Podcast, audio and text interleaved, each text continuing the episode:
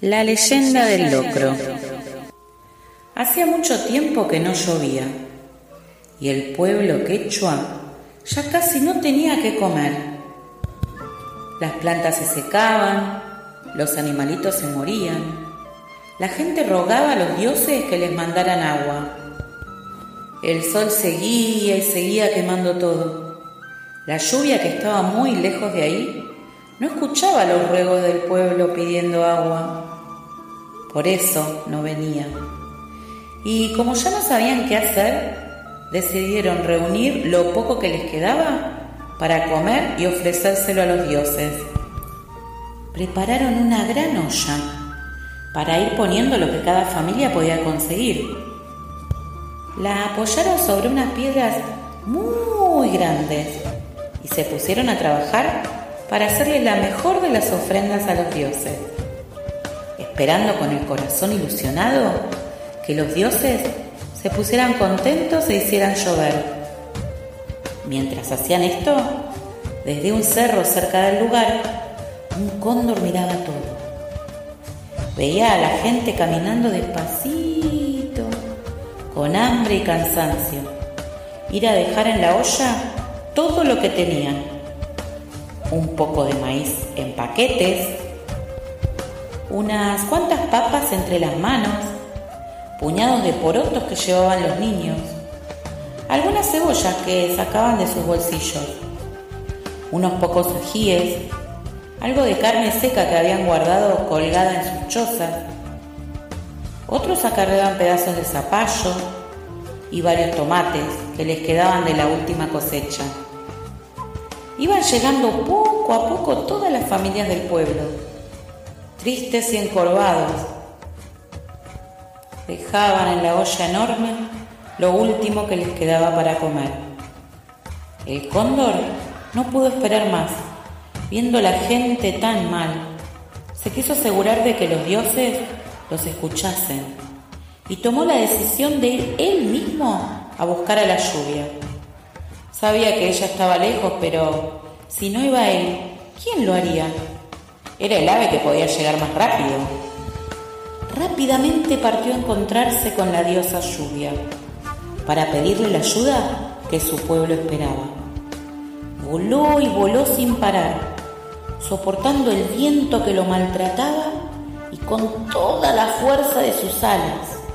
Por fin se encontró con la lluvia y le contó lo que pasaba.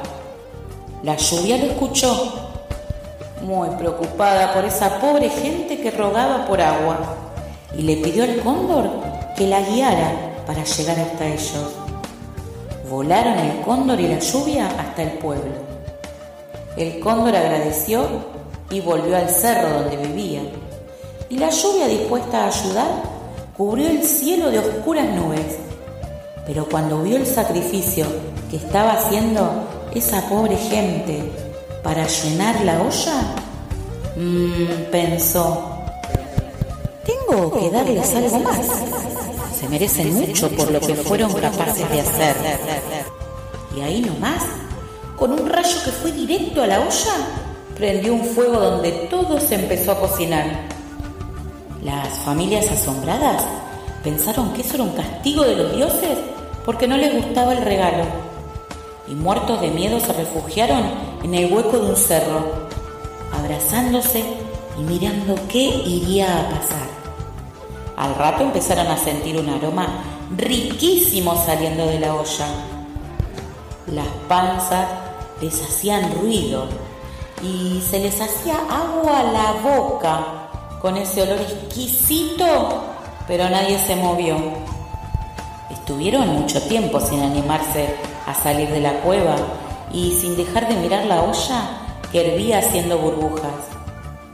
El cielo se siguió ennegreciendo y desde lo más oscuro salió una voz que les dijo, está listo el alimento, todo lo que está en la olla es para ustedes coman unidos y tranquilos, que cuando el guiso se acabe, serán premiados.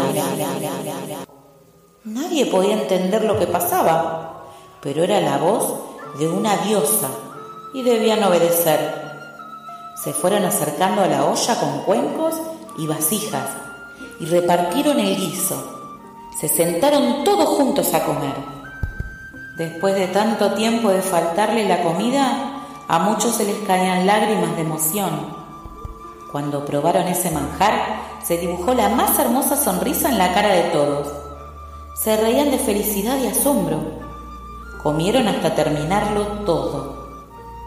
Y justo después del último bocado, resonó en el cielo profundo el primer trueno.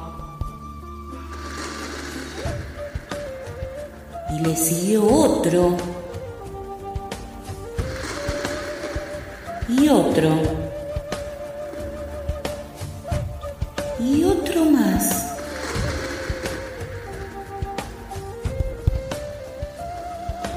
Y las gotas empezaron a caer sobre las cabezas, sobre las caras felices, sobre la tierra seca y quebrada, sobre los árboles sucios y los animales sedientos.